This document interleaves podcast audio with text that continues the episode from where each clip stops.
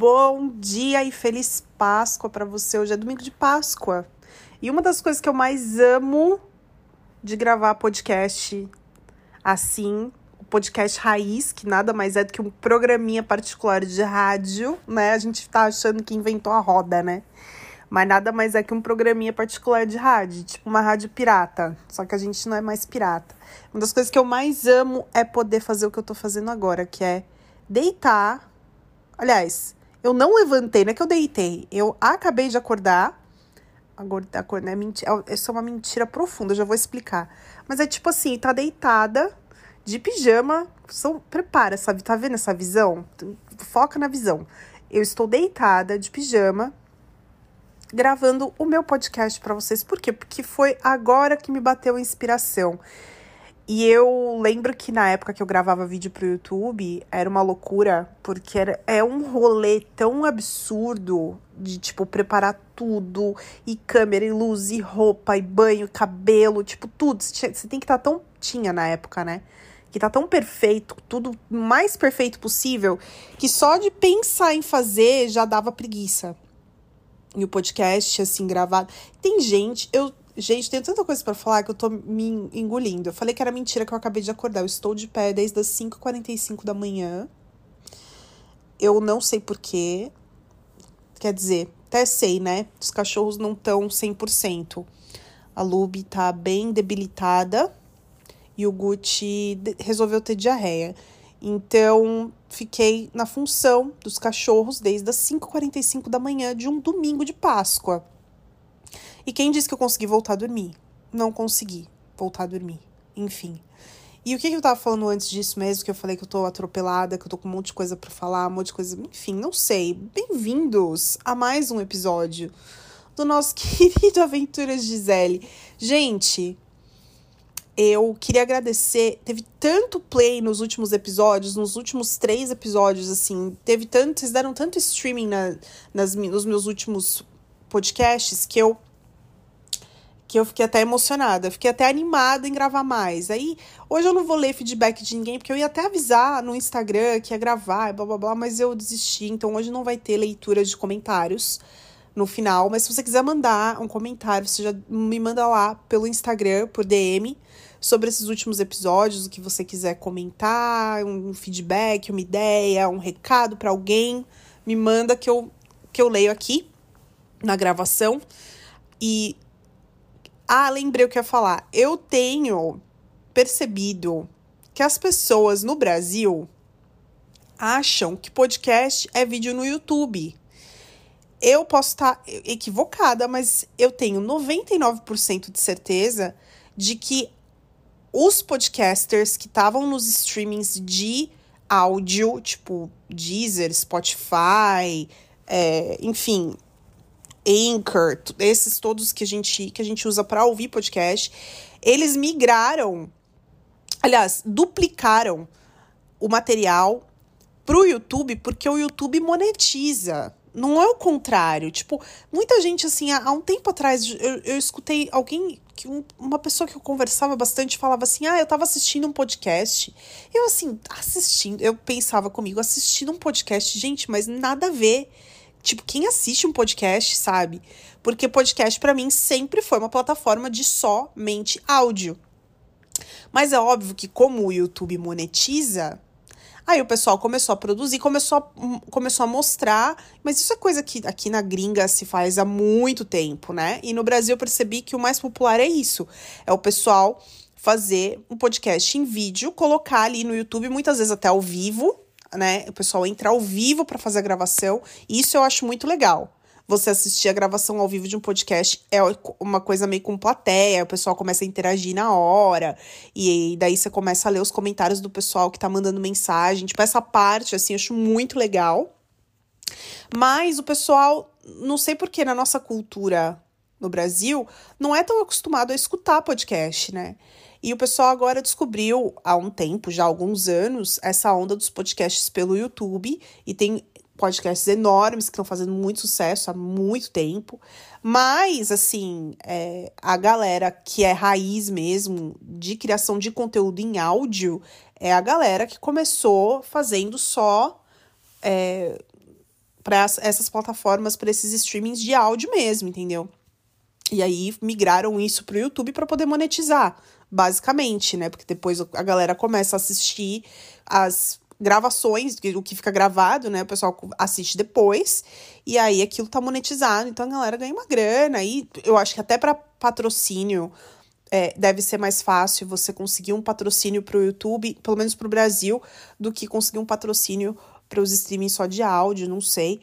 Mas enfim, tenho assistido alguns desses podcasts, é muito estranho falar isso, mas enfim, tenho assistido alguns desses podcasts por aí e escutado também bastante. Uh, e é muito divertido, muito gostoso. Difícil pra caramba fazer podcast sozinho.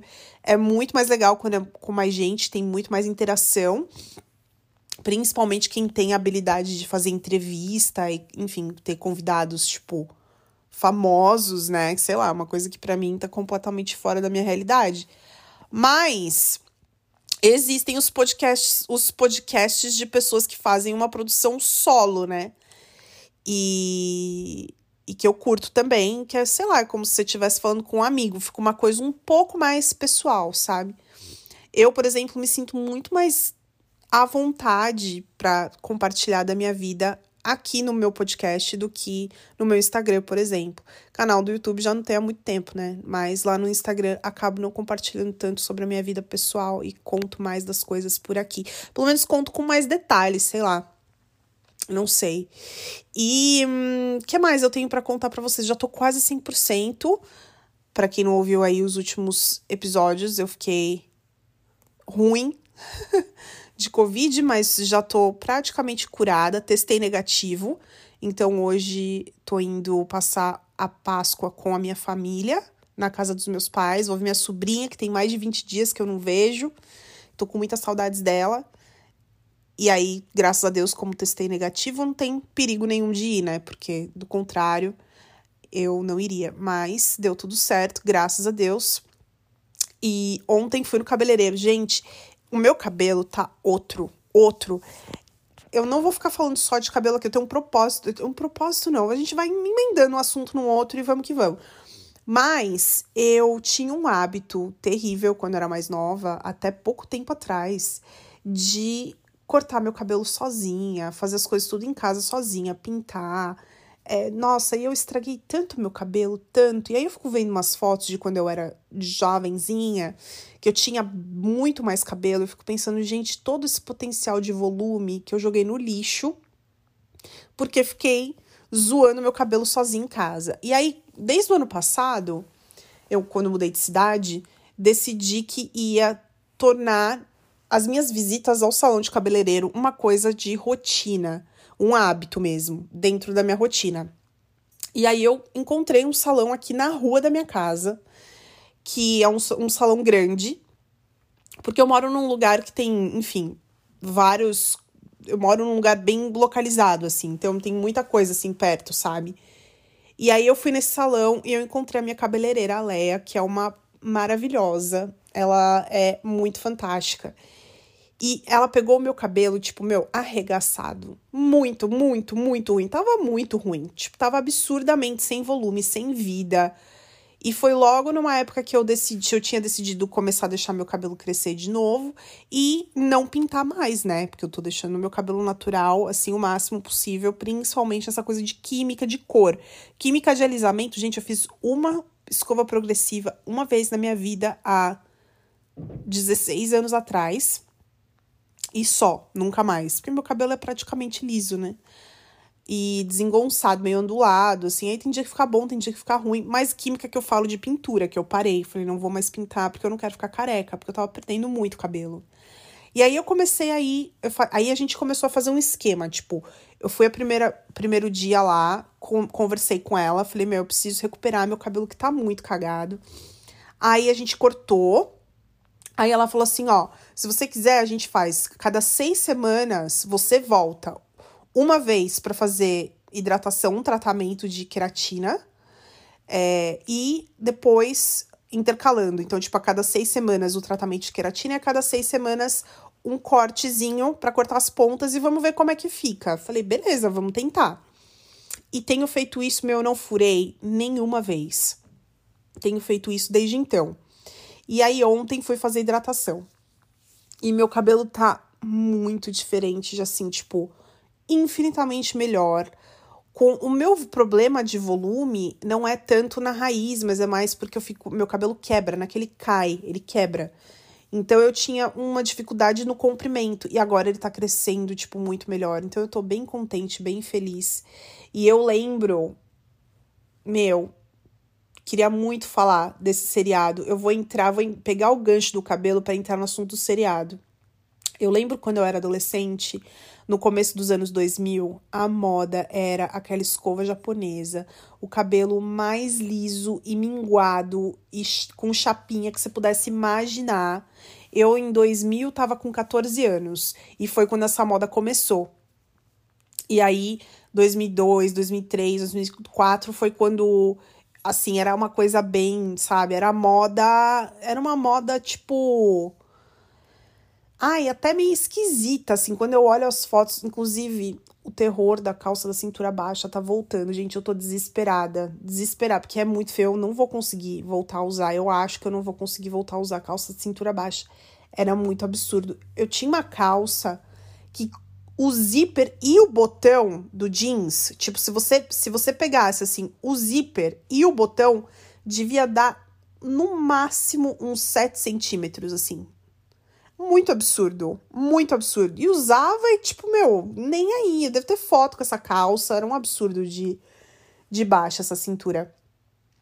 E aí eu, nessa onda toda de assistir, entre aspas, podcast, porque realmente eu assisti, né? Mas eu assisti o podcast que a Maísa fez, acho que foi no Podpah, e ela conta do seriado que ela e a Camila Queiroz fizeram é, que acabou de sair no Netflix, que é o De Volta aos 15, que é um seriado baseado no livro da Bruna Vieira, que é do a fundadora do blog, que, para quem acompanha blog na época, nossa, eu lembro quando, quando ela começou a Bruna do, do depois dos 15.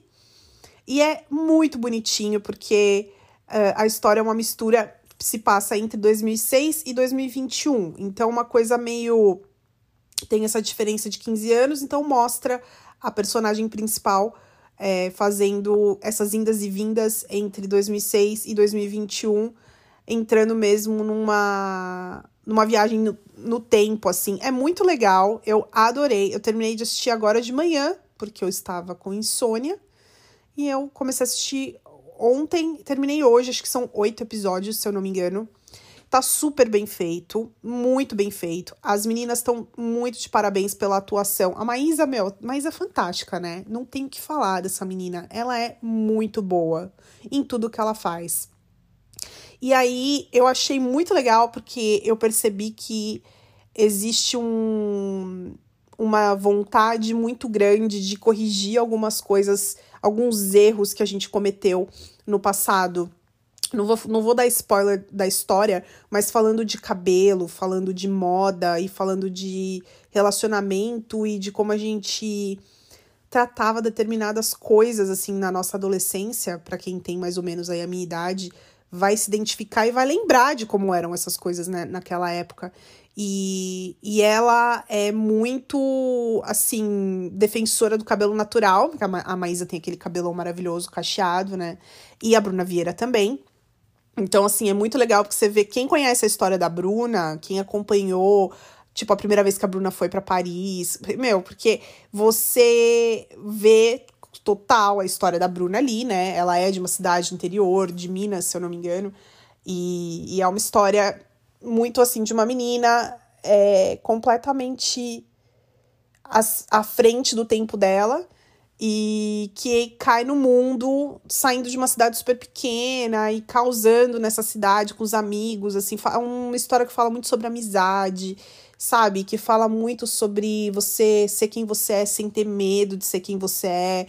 E, e é muito legal, assim, porque eu acho que a geração de agora realmente é uma, uma geração especial geração Z e essas próximas, eu vejo, tipo, é uma geração muito diferente da minha, né?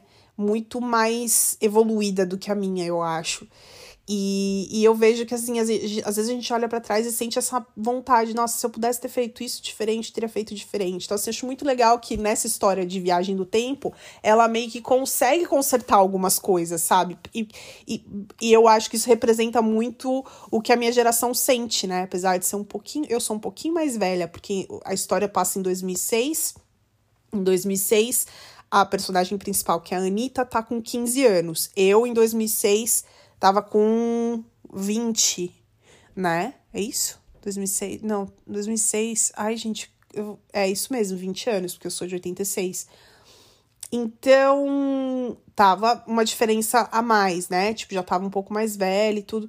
É, tem algumas outras coisas meio perdidas, tipo, mostra, por exemplo, uma cena de um bichinho virtual, um menino brincando com um bichinho virtual, aí, aí você pensa, meu, bichinho virtual é de quase 10 anos antes, né? Eu tive bichinho virtual em 97, 98, né? Então, assim, tem algumas coisas não estão 100%, mas tá muito gostoso de assistir, muito. A trilha sonora. Meu, a trilha sonora tá sensacional. Tipo, Skunk, Paralamas, Peach. Luca. É, meu, são as coisas que a gente ouvia realmente naquela época, sabe? É, e eu, de todos os personagens que mostram ali, eu me identifiquei com a irmã da Anitta, a irmã mais velha. Eu me identifiquei muito com a irmã mais velha por vários motivos, assim. Inclusive, tipo, o corte de cabelo, o jeito que ela se veste, a forma como ela. Sabe aquele tipo de adolescente e jovem que se leva muito a sério? Eu era muito assim, eu me levava muito a sério. E eu achava que eu tinha, eu, eu tinha que viver a minha vida pela expectativa dos outros, porque era muita cobrança, muita pressão em cima de mim, sempre foi. Só que eu sempre tive muito aquela coisa do questionar. A personagem da irmã da Anitta, é, a Luísa, se eu não me engano, ela a atriz em si, ela é muito assim, eu achei a menina muito bonita. Eu, eu me identifiquei com o cabelo, porque eu usava o cabelo exatamente daquele jeito. E o gosto assim de roupa, sabe? Uma coisa bem assim. É, mas a atriz em si, eu achei ela meio devagarzinho, sabe? Não sei se é a personagem que, tipo, tinha que ser uma coisa um pouco mais passiva ou se é a atriz que não é lá muito perto da Maísa também é meio complicado. E quem faz ela adulta é a Mariana Rios, que eu acho o máximo. Ela eu gosto bastante. Mas é, eu fiquei pensando muito nisso, sabe? Na relação dela com a mãe, na relação dela com o pai, com os amigos, na escola, por ser irmã mais velha e ter uma coisa meio que, tipo, todo mundo criar aquela expectativa em você, de você, sei lá, né? Ser uma determinada coisa que você, na real, não, não é e não quer ser sabe? Aí ela tem umas discussões com a mãe, assim, aí eu falo, caraca, tipo, umas coisas meio muito parecidas com o que eu pensava, né? E o jeito que a história se desenrola é muito legal. Então eu adorei, adorei. Assim, é bem, assim, bem tipo. Como é que fala? Mamão com açúcar, assim, bem tranquilo de assistir com família. É, super, super legal, mas assim, super jovem, né? É pra, é pra adolescente, é uma série para adolescente. Mas eu amei, tá muito bem feito, tá tudo muito bem, assim, amarradinho, sabe? As imagens são lindas, os, os lugares da, das gravações são lindos. E eu gostei bastante. Tô muito torcendo demais para que venha a segunda temporada, porque eu acho que vai valer a pena e eu acho que eu acho que a gente tem que valorizar, sabe? O nosso potencial de dramaturgia e de, e de hum, entretenimento que é muito que é muito legal assim. E me fez é, meio que matar saudade também né da minha adolescência da minha fase de jovem adulta. E foi uma época muito gostosa de viver. E eu também gostaria de voltar no tempo e poder corrigir algumas coisas de, enfim, coisas que a gente podia ter ajudado mais. Eu acho que eu não fui aquele tipo de jovem, adolescente, jovem, que. que atrapalhou. Não sei, tipo, se faz sentido isso. Eu, eu acho que eu mais. É, eu fui mais uma pessoa mais que facilitou as coisas do que atrapalhou as coisas, sabe? Então, assim, os meus amigos, as minhas amigas, é, não era eu mais velha, assim, com uns 16, 17 anos, quando eu fui estudar na outra escola. Eu mudei de escola para fazer o colegial numa escola menor.